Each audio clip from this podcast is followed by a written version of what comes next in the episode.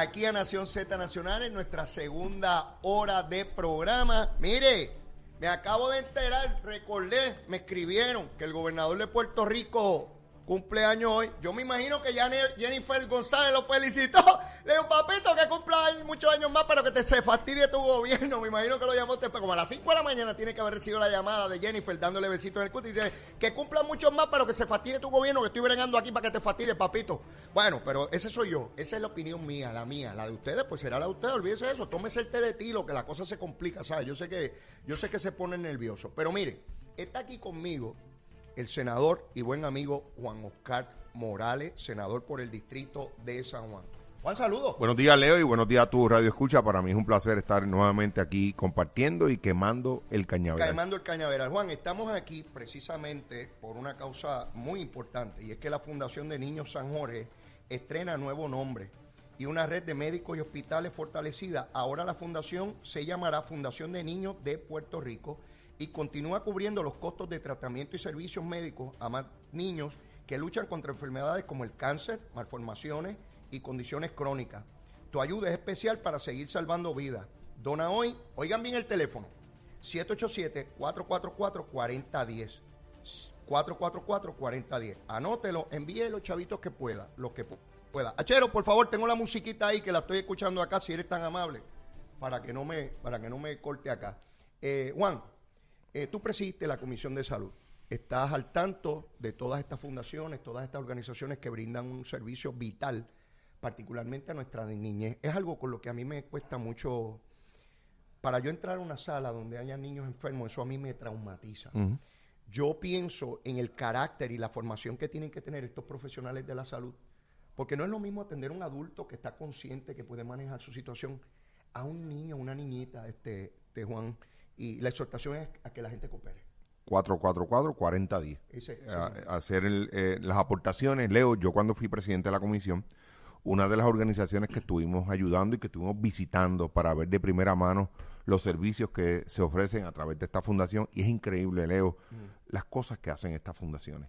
Eh, a los niños de Puerto Rico que ayudan a sus padres, hospedaje, comida, transportación, el tratamiento médico. O sea, esto eh, va más allá de, la atención médica, ayuda en otros renglones a los padres y hacen una gran labor. ¿Por qué? Porque son niños que están apenas comenzando a vivir y usted ve en las condiciones a veces en que se encuentran y cómo llegan a estos hospitales y cómo salen, eh, Leo, totalmente a la gracia de Dios, restablecidos de salud, con buen ánimo. Eh, así que yo exhorto a que todos aquellos que nos están escuchando, a que no importa la cantidad que usted aporte, aporte un pesito, dos pesitos, lo que usted pueda. Pero lo importante es que sepa que ese dólar, ese, eso que usted está eh, eh, aportando, eh, va a ser una gran inversión para la salud de muchos niños aquí en Puerto Rico. Juan, tú tienes un récord muy claro en contra de la corrupción, investigando incluso a tu propio gobierno. Y eso puede haber gente que le moleste, porque estamos acostumbrados a que uno fiscalice y procura del otro, pero no al de los mismos una cultura que ha estado por décadas en Puerto Rico y que tiene que ser cambiada y que a mi juicio ya ha comenzado a cambiar. Cuesta trabajo, mucho esfuerzo, porque la gente dice, no es que este es el mío, este es el mío, es el otro el malo, ¿no? Eh, y, y, fíjate los casos que hay pendientes. Vemos Orlando Aponte en la Cámara de Representantes, vemos Nogales por otra parte, vemos la situación del alcalde de Ponce, vemos el alcalde, el alcalde de Mayagüez, vemos los señalamientos también para el alcalde de Arecibo, para no hacer la lista extensísima de los arrestos y procesamientos criminales a nivel estatal y federal de legisladores y alcaldes, ¿verdad? Eh, visto eso, quisiera que me dieras tu aproximación del caso. Vamos a empezar por uno de los más notorios, Orlando Aponte, en la Cámara de Representantes. Pues mira, es un, es un caso totalmente lamentable, ¿verdad? Un caso de violencia eh, doméstica eh, siempre es lamentable, no importa de dónde venga, pero más cuando viene de una figura pública eh, y de, un, de una persona electa, pues eh, primeramente mi, yo tengo que solidarizarme con sus familiares, que son las víctimas en este caso, ¿verdad? Y yo creo que Orlando está en un grave problema a nivel personal y a nivel profesional con su puesto político, por dos cosas. Leo, cuando usted lee las acusaciones que se dieron en el tribunal, en la sala de Dorado, me parece que fue, eh, son implicaciones graves, estamos hablando de agresión. Ahí hubo agresión. y hay medios en esto que no lo resaltan, pero ahí hubo agresión. Y, y la agresión aparentemente se dio frente a unos menores de edad. Sus hijos. Sus hijos. Así que eh, Orlando va a tener que responderle al pueblo de Puerto Rico porque ya la vara está establecida. Recordemos cuando el pasado cuatrenio nosotros destituimos a un legislador de nuestro partido, el Partido Nuevo Progresista, por precisamente haber agredido a una mujer eh, con la cual sostenía una relación, ¿verdad? Y, la, y nosotros tuvimos el valor eh, de nosotros poder sacarlo de la legislatura y yo no veo que este caso de Orlando esté muy ajeno a eso. Sí, el Partido Popular eh, tiene la voluntad de hacerlo. Sí, tiene eh, el coraje y tiene eh, ¿verdad? la seriedad y la responsabilidad que esto requiere.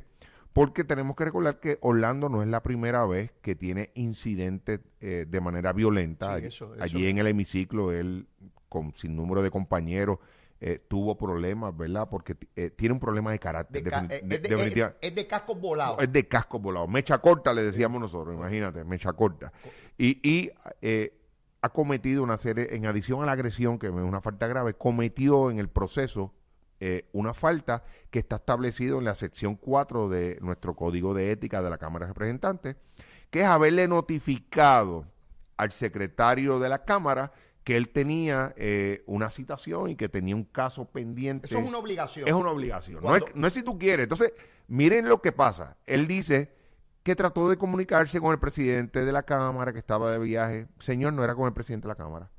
Usted es abogado y usted debe leer lo que dice el reglamento. En la sección 4, el inciso V, dice que usted tendrá, dice tendrá, no deberá, tendrá que notificar a través del secretariado de la Cámara sobre esa citación que usted tiene pendiente. Y eso no se dio, eso se ocultó, esa es la verdad. Se ocultó. Se ocultó. Hay otra gente que, quieren llamarlo de otra manera, no, ocultó. En Tele, en Tele 11, Gary Rodríguez fue la persona que una semana más tarde saca la información. Sí, señor. O sea, si él no lo saca, si él no lo saca pasar, al día de hoy no sabría. No hubiésemos sabido de la situación, nadie hubiese sabido de la situación.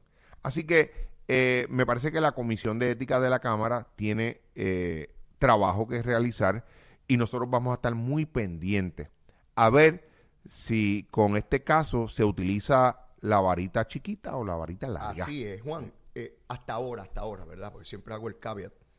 He visto a Tatito diligente en cuanto a la actuación. Lo refirió a la comisión. Ya la comisión empezaron a correr los términos para que él conteste eh, eh, el planteamiento. así que lo separó de las comisiones. Así que he visto a Tatito diligente porque el planteamiento que se está haciendo es de suma gravedad. Y evidentemente Tatito así lo entiende. ¿Verdad? De, la gravedad del asunto. Tatito está molesto, eh, Leo. La información que yo tengo es que Tatito está bien molesto con la situación porque él entiende que se le ocultó eh, eh, información y eso pone en riesgo el liderato que, que la gente ve en Tatito Hernández, porque si Tatito no hace nada, pues ustedes saben las consecuencias que esto podría tener. Algo que yo no conocía y que hoy vengo en conocimiento es que primero se radica una queja que dependiendo del quantum de prueba se puede convertir en una querella. Él está en esta primera etapa, que es la queja. Sí, señor. Que la sometió el presidente de la Cámara. Sí. Dicho sea de paso. Él tiene hasta el 15, 15 días para contestar. Ese plazo se vence el 12 de mayo. Sin embargo, la semana entrante, el 2 de mayo, él tiene que ir al caucus a explicar. Esa parte yo no la entiendo, Juan. Porque si él comienza un proceso administrativo en la Cámara, paralelo a un proceso civil que se puede convertir en criminal en los tribunales, cualquier cosa que él diga en ese caucus puede ser usada en su contra. Así que yo no entiendo cómo pueden correr todos estos procesos yo a la vez. ¿Verdad que yo me perdí? Yo te voy a adelantar, usted es abogado. Yo te voy a adelantar lo que va a pasar. Yo creo que los abogados le van a recomendar ah. al representante Aponte que no se presente a ese caucus a dar una explicación porque hay un proceso ya corriendo eh, en, la comisión de ética. Y dentro de ese caucus hay miembros de la comisión de ética que tendrían entonces que salir de la, del caucus, no estar presentes eh, y cualquier cosa que se diga en ese caucus pudiera estar afectando la investigación. Ojo, cuidado con eso. Yo sería un poquito cuidadoso con eso de llevarlo al caucus a explicar, a explicar que vamos a la comisión de ética. Exacto. Vamos a la comisión de ética. Así es. No, no vamos al proceso político de un caucus. el, caucus son la agrupación de legisladores de un partido. Leo, ya no hay espacio para ir a explicar algo que, te lo digo con la mayor honestidad, no hay explicación. ¿Sabes? Eh, eh, ¿Qué va a decir él allí? que él no hizo nada de eso pero no hay la otra parte eh, de sus hijos, de su esposa. no van a estar allí. No van a estar allí. ¿Qué vamos a sacar? ¿Cuál es el producto final de cuando se escuche en el caucus? ¿Hay algún resultado? El proceso debe ser el proceso formal de, de la Comisión de Ética. Claro, yo creo que sería faltarle eh, a, la, a, la, a, la, a, la, responsabilidad que tiene la Comisión de Ética y sus miembros el llevarlo a un caucus a explicar lo que se supone que él vaya a explicar. Sí, porque él no, va a hacer, él no va a hacer ninguna admisión claro de que no, todo eso es falso. Claro que no. Y aquí hay otra cosa que no podemos perder de, de vista, ¿verdad? Y es algo que el tiempo nos vuelve a dar la razón y que recuerdo que en este programa nosotros lo discutimos en el año 2021. Ajá. ¿Dónde se dieron los hechos de este caso? En Dorado. En Dorado y él no vive ¿De dónde es representante? De allá de la montaña. ¿Cuál fue el planteamiento que levantó la delegación del PNP a principios de cuatrenio? Este señor vivía fuera de su distrito pues y no es un municipio multipresintal que tú puedes vivir. Pues sabes que Leo, el tiempo nos dio la razón. Este señor nunca ha vivido, por lo menos durante eh, el pasado cuatrenio y este, ha vivido en el distrito que él alega representar. Y cuando uno corre para un escaño, tiene que estar por obligación. domiciliado, sí, señor. domiciliado, domiciliado en el distrito. Y todo tiende a indicar por la propia querella, que la propia querella la hace eh, su esposa o su ex esposa, ocurrió en su residencia en Dorado. Las armas las van y recogen a la casa de Dorado. No a Barranquita, van a Dorado. Así que aquí hay otro elemento de falta de honestidad de este, parte. Este es el mismo legislador que citó a Ricardo Rosselló y cuando Ricardo Rosselló estaba en el avión desistió. Este es el mismo que ha llevado a una fiscal de justicia que va allí a hablar de mm. casos que están vivos y decir que están encubriendo asesinatos en justicia. Eso es un señalamiento para explotar. Y este es el mismo legislador que ha presentado proyectos que lo benefician a él en su práctica privada y en una empresa que tiene de máquinas tragamonedas. También. Ahí está el récord. No me creen a mí, vayan al récord. Vayan al récord de medidas eh, que nosotros eh, hemos llamado la atención cuando yo estuve en la Cámara, que solamente lo beneficiaban a él. Bueno, eh, el proyecto que radicó para bajar la edad de pensiones alimenticias se lo derrotó su propia delegación. Claro. Y le dijeron, no, señor, ¿cómo vamos a aprobar esa barbaridad? Sí, señor. Y él tenía un proceso en curso en los tribunales con relación a, una, a un divorcio y una pensión. Imagínense hasta dónde llega esta persona. Eh, realmente yo creo que los días del compañero Orlando Aponte están contados, ¿verdad? Por el bien de este distrito representativo que yo creo que nunca debió estar ahí.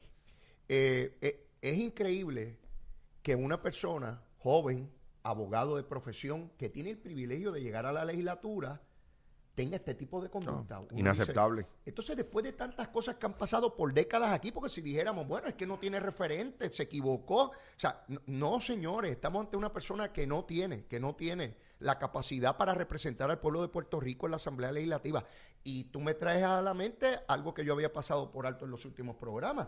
Ese legislador del PNP que para actuaciones de violencia doméstica fue expulsado de la Cámara de Representantes señor, el cuatrenio pasado. Lo propuso el entonces presidente de la Cámara, Carlos Johnny Méndez, presentó para que eh, este, este señor fuera expulsado. O sea, que el PNP, en este caso, tiene la fuerza moral de oh, exigir total. lo que el PNP hizo con uno de sus miembros. Hemos sido, hemos sido consistentes en ese, en ese sentido, no tan solo con ese representante, hubo muchos otros que le fallaron y que tomamos la decisión o renunciaban o, o nos acogíamos a un proceso de expulsión. varios, varios, legisladores ustedes expulsaron el, cuatro años pasado. Lo mismo no puedo decir de, de, los populares que son muy tímidos a la hora de, de acusaciones en contra de eh, ¿verdad? Eh, funcionarios electos de su partido.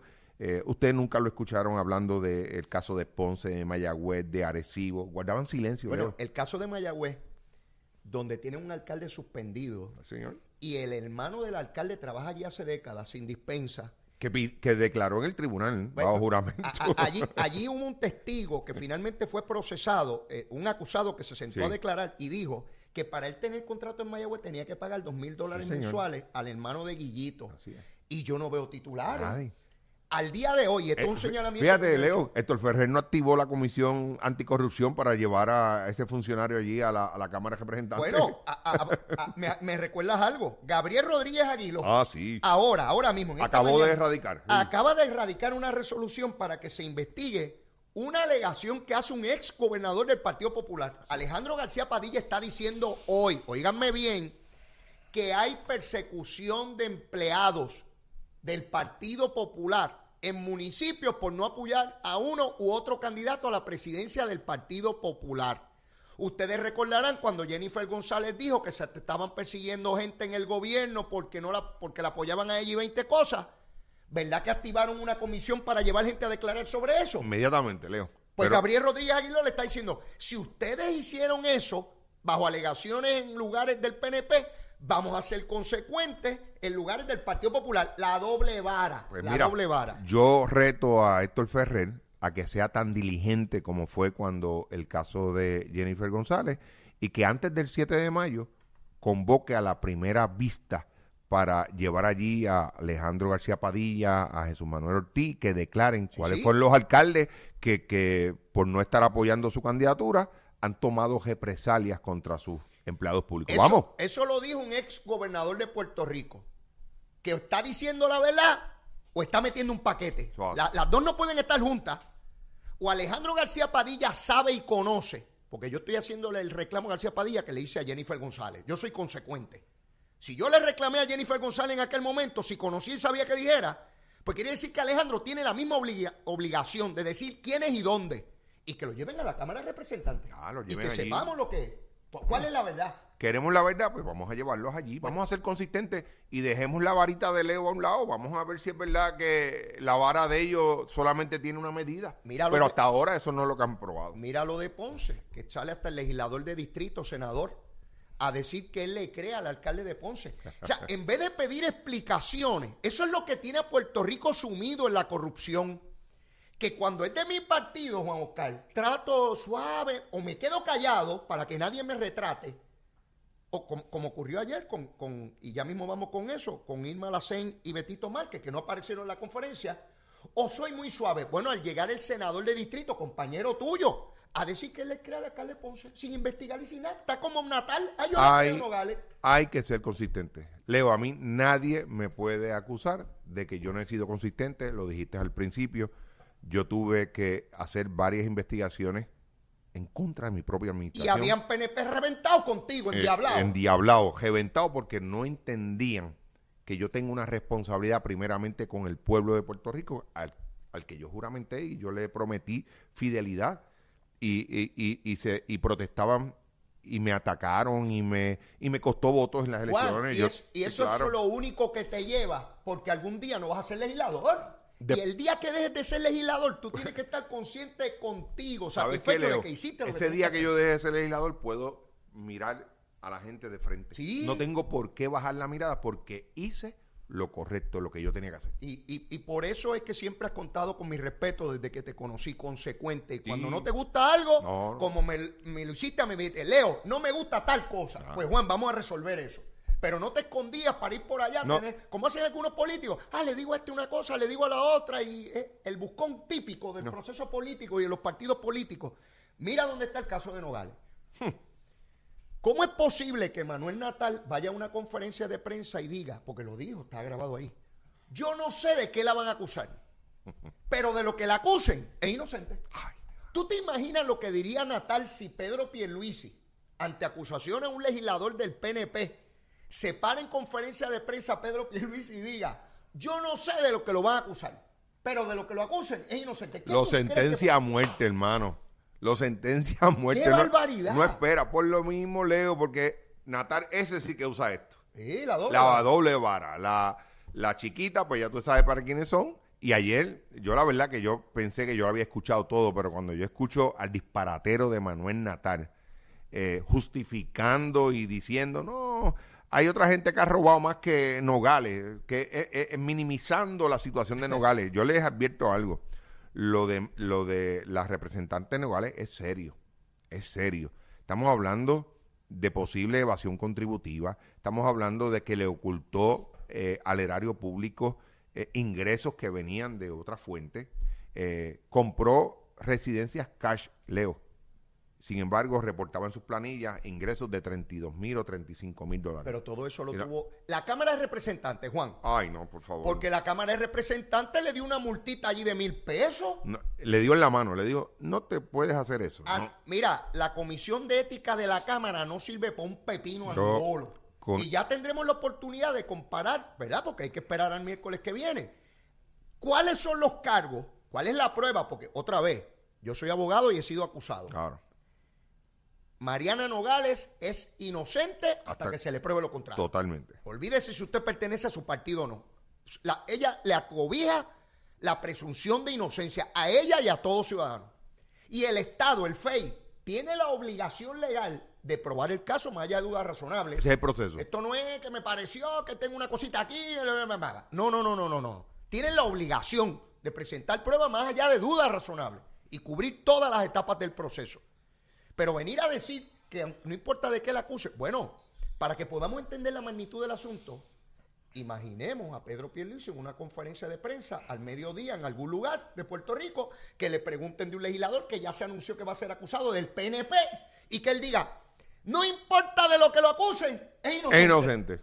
Mira, se cae Puerto Rico, pero lo hace Manuel Natal. No, Mira, yo, yo, he escuchado un pájaro y esta es mi opinión. Este Juan, no te estoy vinculando a ti. Yo escuché a un periodista, dicen que el periodista estaba allí un pájaro que no sé de qué medio es. Dijo, ay, usted que, que vela por las cotorras y que vela por las tortugas y usted que vela por el ambiente y usted que ha sido sacrificada y yo la vi que se amaneció en Navidades y qué sé yo qué rayo. ¿Usted cree que es persecución? Yo escuchaba aquella, aquella cantinflada, aquel lambón y yo decía, pero tú es un periodista, un relacionista público. Bueno, Manuel Natal le contestó, bueno, después de la, así le dijo, después de la pregunta, imagínate qué tú vas a decir.